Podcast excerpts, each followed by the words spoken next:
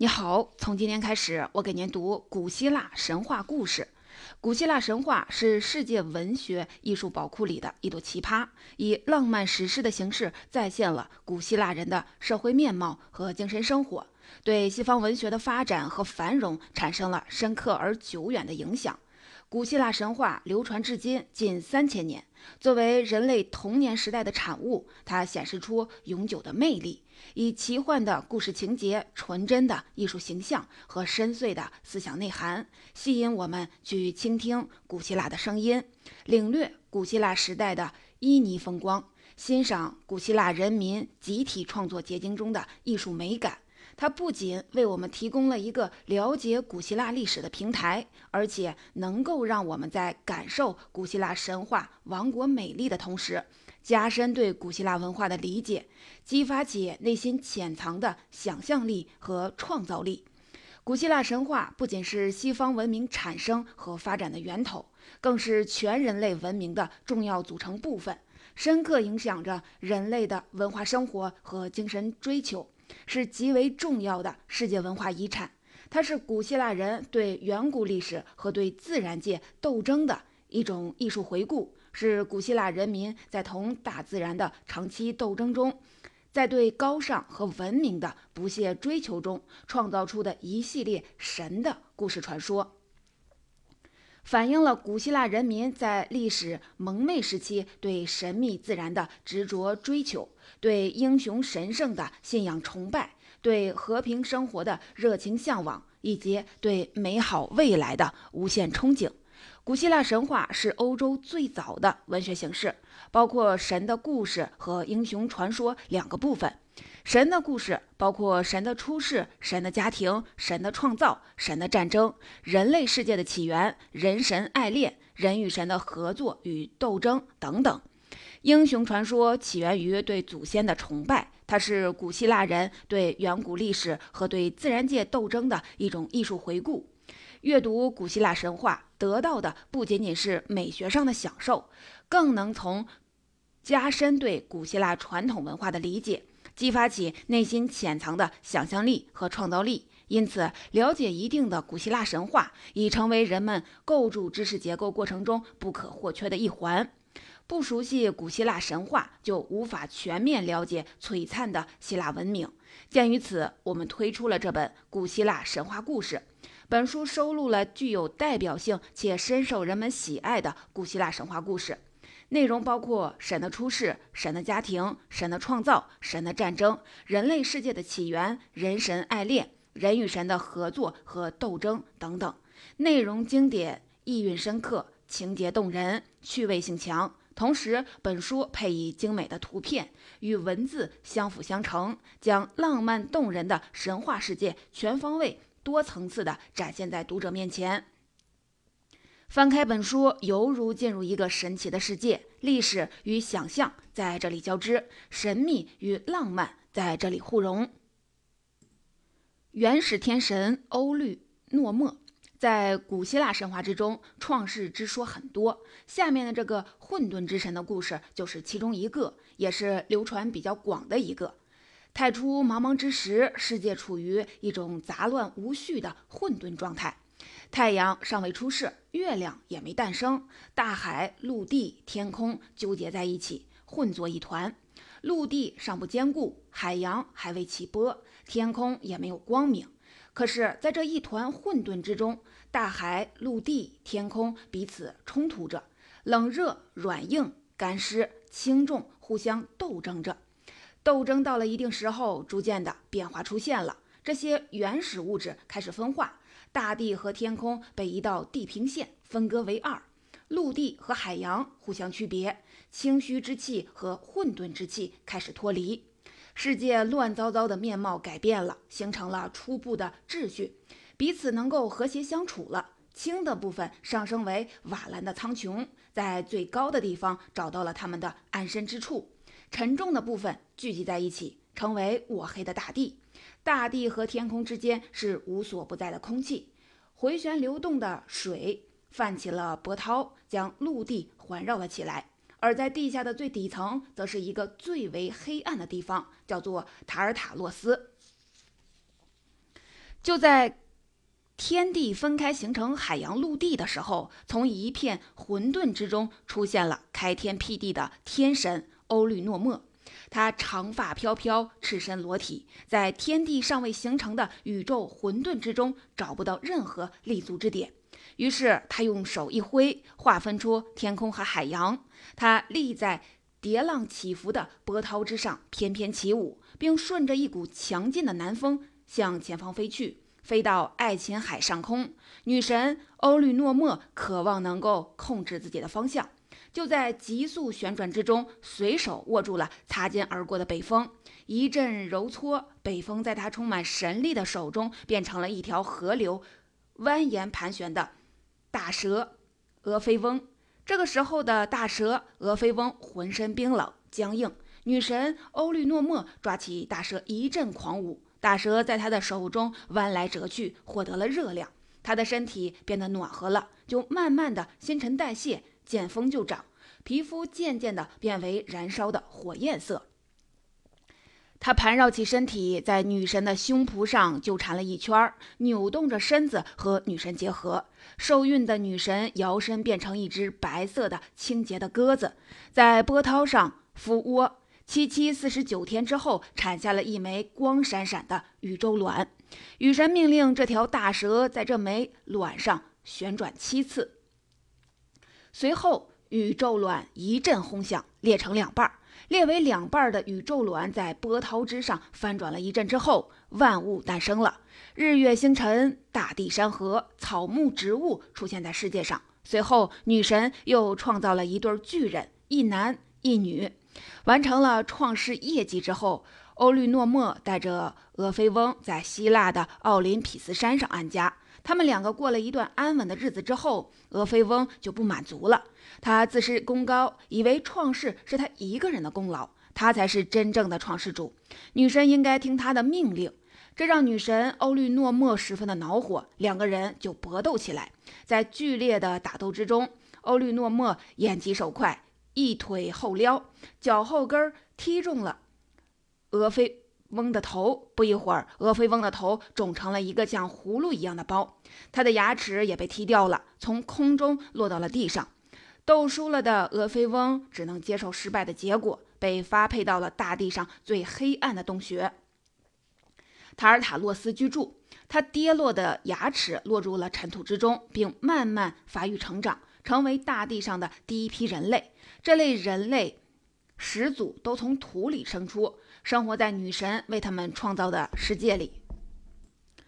大地女神盖亚，很久很久以前，盖亚是人们一直崇拜的大地女神。和天庭的主宰众神之父宙斯相比，她更像是神灵家族之中和蔼可亲的老祖母。根据古希腊的传说，盖亚是大地的化身，是从混沌之神欧律诺墨中分离出来的。他一出生就陷入了浑噩的沉睡之中，他的酣睡之地是奥林匹斯山上一块光秃秃的大石头。他躺在上面一丝不挂，胸脯宽广，双腿岔开，一阵暖风在他双腿之间盘横片刻，盖亚就怀孕了。虽然遭到了暖风的骚扰，盖亚却仍然沉睡如泥。在昏睡之中，怀胎十月后的盖亚一连产下了三个孩子。天神乌拉诺斯、老海神彭托斯和时序女神，刚生下孩子的盖亚体质虚弱，仍然神志不清。他的第一个孩子天神乌拉诺斯迎风就长，很快就长成了一个高大的年轻人。他的皮肤颜色随心情而变，可以变出蔚蓝、乌黑或者苍灰之色。他蹦蹦跳跳地在山水之间游玩着，登上了山顶，借着天生的千里眼，他看见了大地女神盖亚。他一阵冲动，盖亚又怀孕了。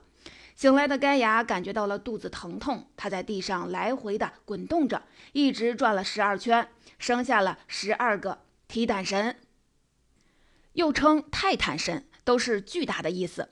疼痛才停止，她的丰满的乳房微微的有些胀疼。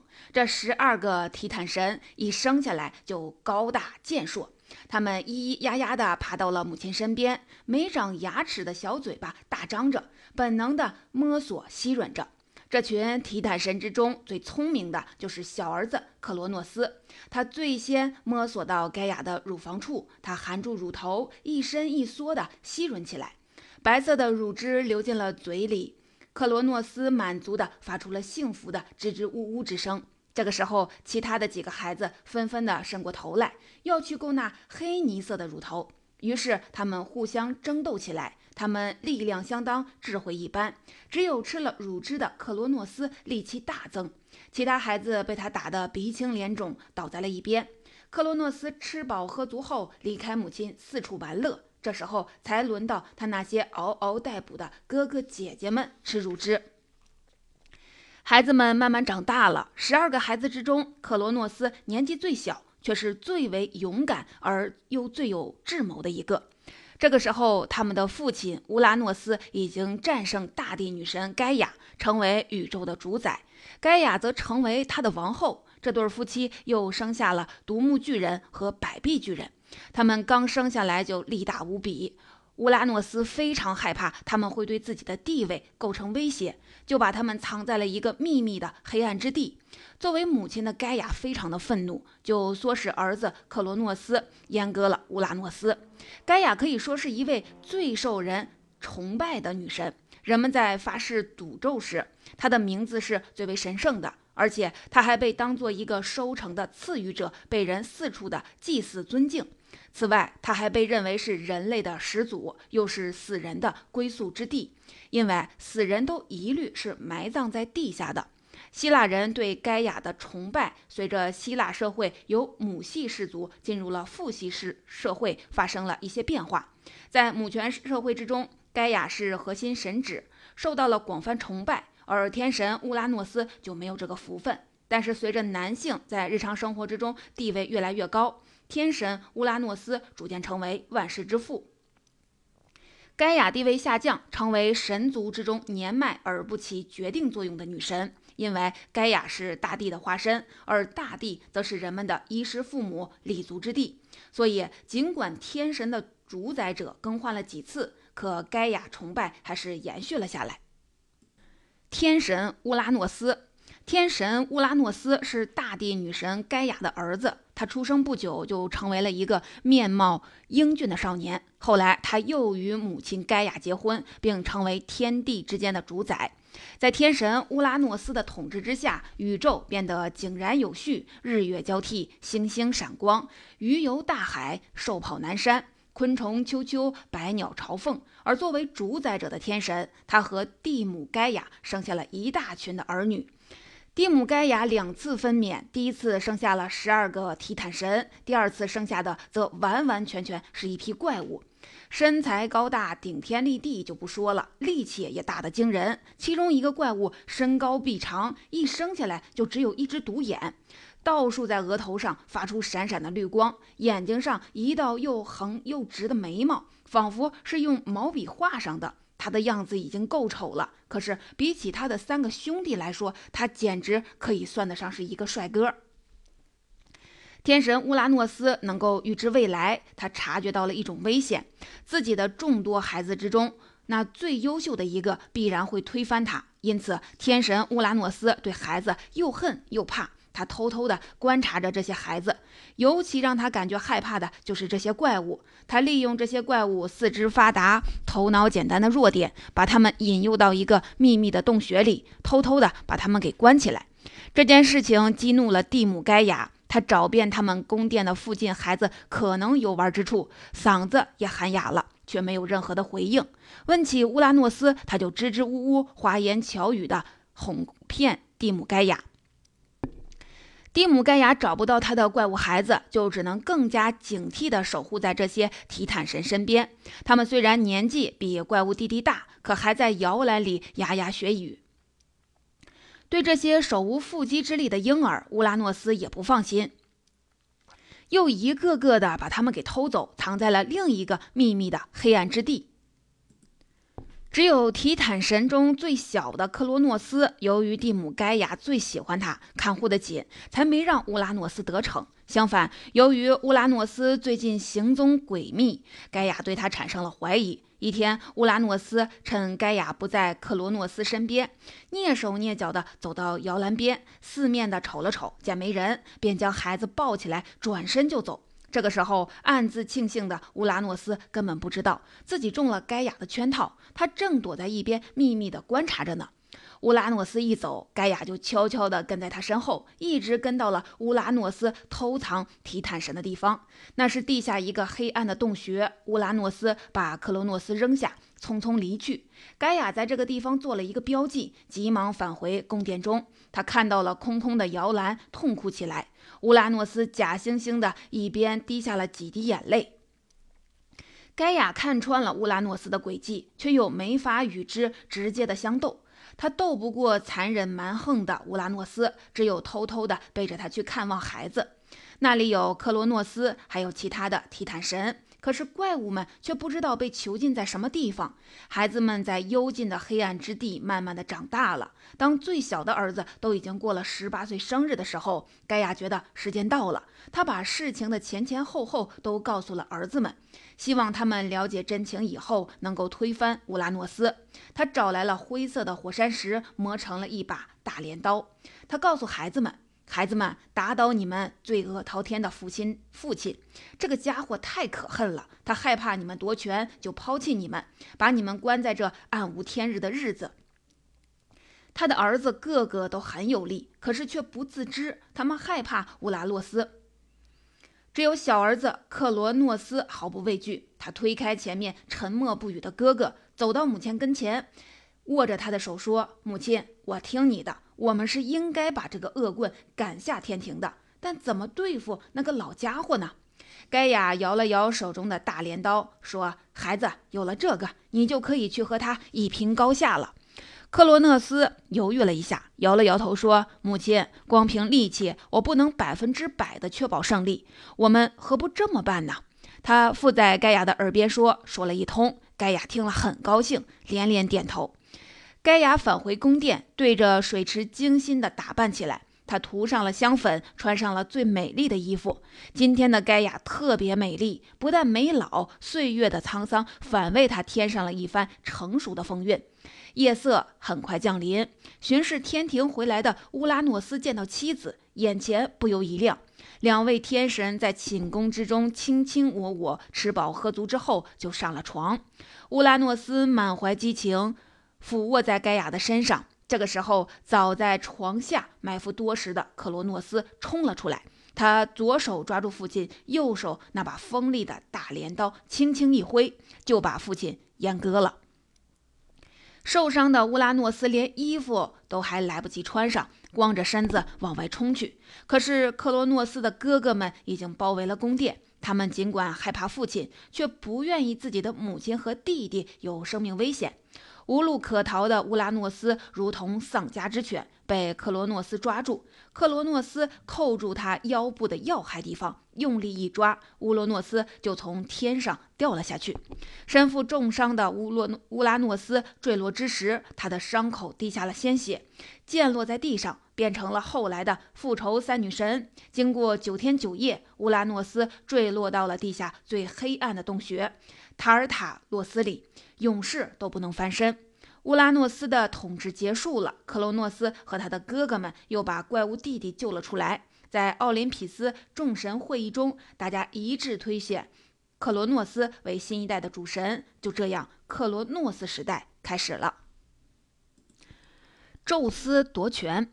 十二提坦神之一的克罗诺斯推翻了乌拉诺斯之后，成了第二代天神。他能够战胜父亲，是他兄弟姐妹帮的忙。可是当他登上王位后，却患上了和父亲一样的毛病，担心他的兄弟们觊觎宝座。他知道自己的力气比不上弟弟独木巨人和百臂巨人，于是他找了一个借口，把他们关在地下最黑暗的洞穴塔尔塔洛斯里。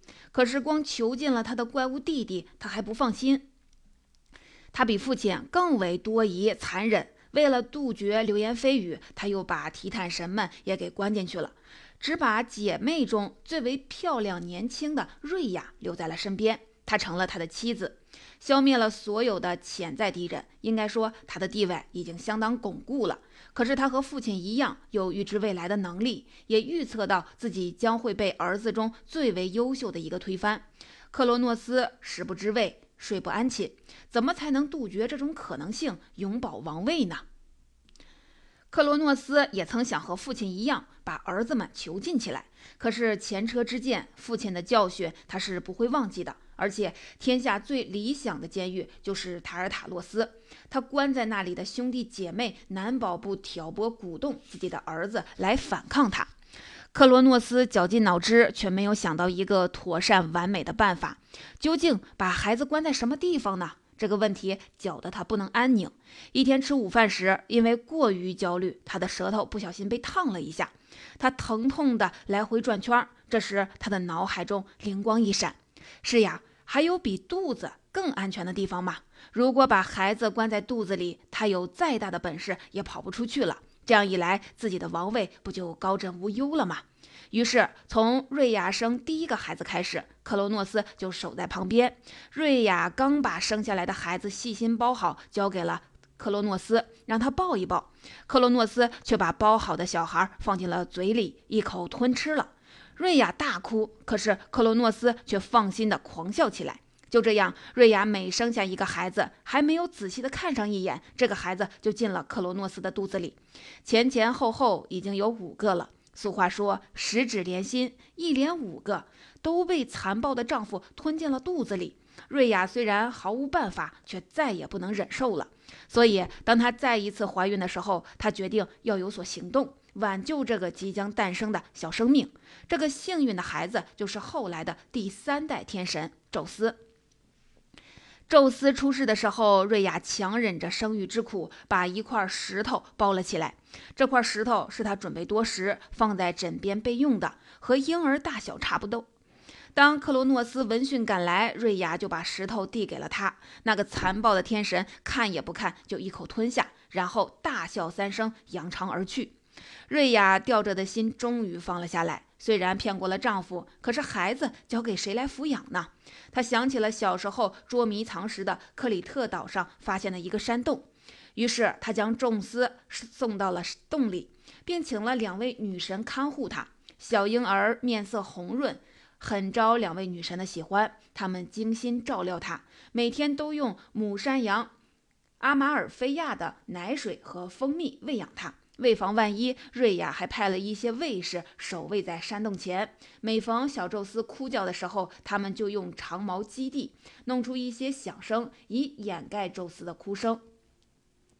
宙斯的两位女神细心的呵护下长大成人，瑞亚觉得是时候了，就把事情的前前后后告诉了宙斯。宙斯又伤心又难过，他决心拯救自己的兄弟姐妹。并且推翻父亲克罗诺斯的残暴统治。宙斯想了一个巧计，煎了大罐的药，由瑞亚端给生病的克罗诺斯喝。喝下那罐药后，克罗诺斯的肚子疼痛起来，他弯下腰，大口的呕吐着。呕吐物中先是一块大石头，随后是破布。他大吃一惊，意识到了问题的严重性。接着，他吞下去的五个儿女都被他吐了出来。说也奇怪，这五兄妹在父亲的肚子里不但毫发无损，而且都长大成人了，像宙斯一样高大健壮。兄弟们一出来就联合宙斯一起反抗父亲，双方斗得天昏地暗，却一直没有分出胜负，战争僵持了十多年之久。克罗诺斯找来朋友帮忙，其中一个就是自己的堂兄。非常聪明的普罗米修斯，他看到双方僵持不下，就建议说：“天神呀，我看你还是把你的兄弟们从地底下放出来吧。如果有他们的帮助，你一定就会赢了。”可是克罗诺斯担心兄弟们怀恨在心，会倒打一耙，帮助宙斯，他拒绝了。俗话说：“得道者多助，失道者寡助。”普罗米修斯看到克罗诺斯不但不听劝告，对待兄弟和孩子还是这样的残酷无情，于是他就站到了宙斯这一边。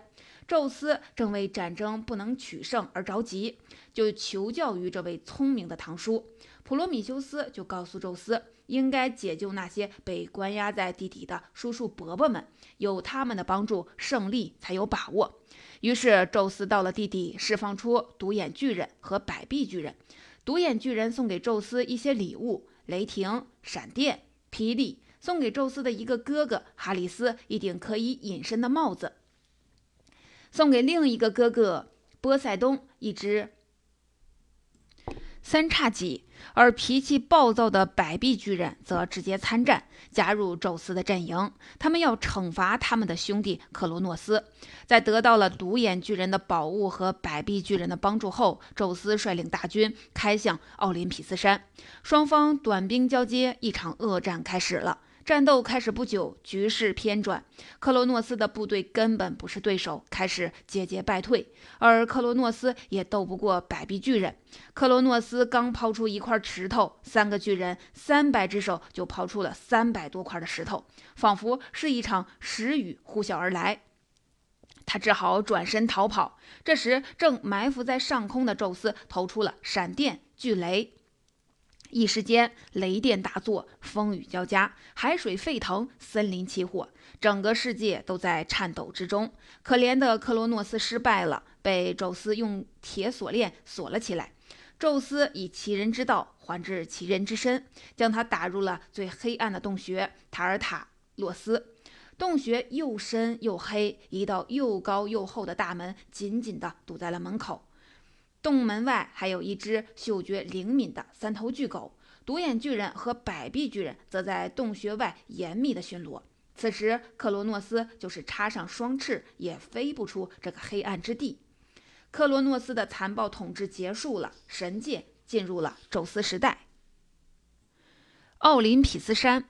宙斯在战胜自己的父亲之后，给全体兄弟姐妹分授了领地，这样每位神祇都有了一个自己统治的王国。波塞冬主管海洋，哈里斯统治地狱，德莫忒尔掌管农田以及上面生长的树木和花朵，赫斯提亚掌握人们用来取暖的火，是炉火和火焰女神。至于宙斯自己。娶赫拉为妻，则主宰天空，成为众神和人类之王。自此，天界之间的斗争斗才慢慢的平静下来。这些天神们都居住在著名的奥林匹斯山上，那是一座耸立在马其顿地区的雄伟高山。据说那里是世界最美之地，四季如春，没有严冬，丽日朗照之下，万木竞秀，百花争妍。蝴蝶在花丛中飞舞，鸟儿不分昼夜的啾啾的歌唱。可是景色虽美，天神之间却一直争斗纷扰，没有个停息。宙斯获胜之后，奥林匹斯山获得了许多年没有的安宁。可是这安宁完全是相对而言的，与人类一样，众神现在不争斗了，但每天都有说不清的纷争和烦恼，连宙斯都避免不了。一天，赫拉生下一个驼背的丑孩子，宙斯非常的生气，竟然抓住孩子的一条腿，把他扔下了奥林匹斯山。孩子飘荡在空中数日，终于落到里木诺岛上。他在那里渐渐长大。由于这次坠落跌坏了腿，他走路蹒跚，再也不能行动自如了。而这个孩子就是人世间不曾有过的最优秀的铁匠——赫菲斯托斯。颇足驼背的赫菲斯托斯几经周折，又返回了奥林匹斯山。可是他太丑了，一直是众神的取笑对象。相比之下，其他的神祇都很漂亮，尤其是海神波塞冬，头发乌黑，浓眉下一双亮眼闪着灵光。战神阿瑞斯也是宙斯和赫拉之子，他天生好斗。总爱和其他的神祇争吵不休，而友善可爱的神祇莫过于爱神阿佛洛狄。他外表年轻娇嫩，如同少女，实际上他却比其他的神祇出生的还早。他的出生可以追溯到宙斯还没出生之时，那时候克罗诺斯正在与天公乌拉诺斯搏斗。难解难分时，克罗诺斯的镰刀伤了天宫的手，天宫疼痛地抖动手臂，几滴血滴进了大海，浪花立即被乌拉诺斯的鲜血染红了，顷刻海水四流。湛蓝的海水深处，一个肌肤雪白的姑娘破浪而出，她就是爱神阿弗洛狄。她如此的美丽，仿佛白昼闪烁的光芒，粉红的面颊犹如桃花，美丽的大眼里，湛蓝的海水正在起伏。爱神阿弗洛狄忒是最受众神喜爱的神祇。众神之中，另一位女神也很有名，她叫雅典娜，是智慧女神。她非常的热爱人类，是大地上美好事物的庇护神。她教妇女们纺线和织布，同时她还教男人们耕作和土地。她是神祇之中最助人为乐的一个，喜欢把所有的技术传授给人们，把一切美好的事物都告诉人们。连他的父亲宙斯也为他的聪慧与博学感到骄傲。可是当初光耀闪烁的雅典娜是从宙斯的头颅中降生的。那时宙斯还没娶赫拉为妻，才刚刚娶了他的第一个妻子莫提斯。她是第一代智慧女神，是理智和知识的化身。但有一个预言说，这个女子生下的孩子将比宙斯还要强大。宙斯害怕自己也落得父辈们的下场，于是也效仿父亲，吞食了怀孕的妻子。从此，他变得异常博学。可过了不久，他的头痛难以忍受，过多的知识涌进了头脑，沉甸甸的，让他难以承受。他用双手挤压头颅以减轻疼痛，但疼痛不断的加剧，越来越重，以致宙斯失掉了自制，而大声的呼喊起来：“赫菲斯托斯，拿锤子来，砸开我的头！”赫菲斯托斯不知所措。让我来打你吗，父亲？你在说什么呀？宙斯大声地吼道：“如果你爱我，如果你还想继续享受现在的生活和自由，你就这么办；否则，我要把你赶下奥林匹斯山，关到塔尔塔洛斯地狱中去。”赫菲斯托斯无可奈何地说：“诸神为我见证，是他命令我这样做的。”于是他举起他油光闪闪的重锤，朝宙斯的头打去。整个世界都震动了，伴随着这声锤打。宙斯的头裂开了一个口子，一个女孩大喊了一声，跳了出来。这个女孩全身披着闪闪发光的盔甲，头戴战盔，手持盾牌和长矛。她就是宙斯钟爱的女儿雅典娜。宙斯的另一个孩子赫尔墨斯，则是星神麦雅所生，他是众神的使者。为了尽快的传递信息，他长有一双翅膀。他还有商业的庇护神。一只手握有贸易的标志，是一根木棒，上面盘绕着两条蛇。他还被称为幽灵的带路者，因为他把死者的灵魂取走，送入地狱。所以古人常在死者的脊背画上赫尔墨斯的头像，或小型的象征他的图像。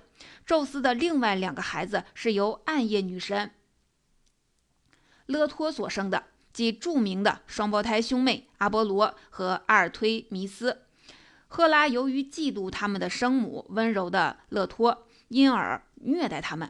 宙斯把太阳授予了阿波罗，而把月亮交给了阿尔忒弥斯。当他的哥哥驾驭着光芒四射的太阳车，把阳光洒满大地时，阿尔忒弥斯正躲在可爱的群山之中狩猎，或者是与同伴们玩耍。傍晚时分，他登上了那银光闪烁的月亮车，驱车出巡。阿波罗为他边弹琴边唱歌，而阿尔忒弥斯则静悄悄地穿越浩瀚无垠的太空。另一个经常与阿尔忒弥斯混淆的夜神是西斯蒂亚。即三面神，这样称呼他，是因为宙斯赋予他在空中、陆地和海洋活动的能力。而且，古希腊的戏剧中一直用三个面孔的形象来扮演他。在奥林匹斯山和其他的地方，还有很多的神祇，如九位缪斯女神，他们是宙斯和记忆女神。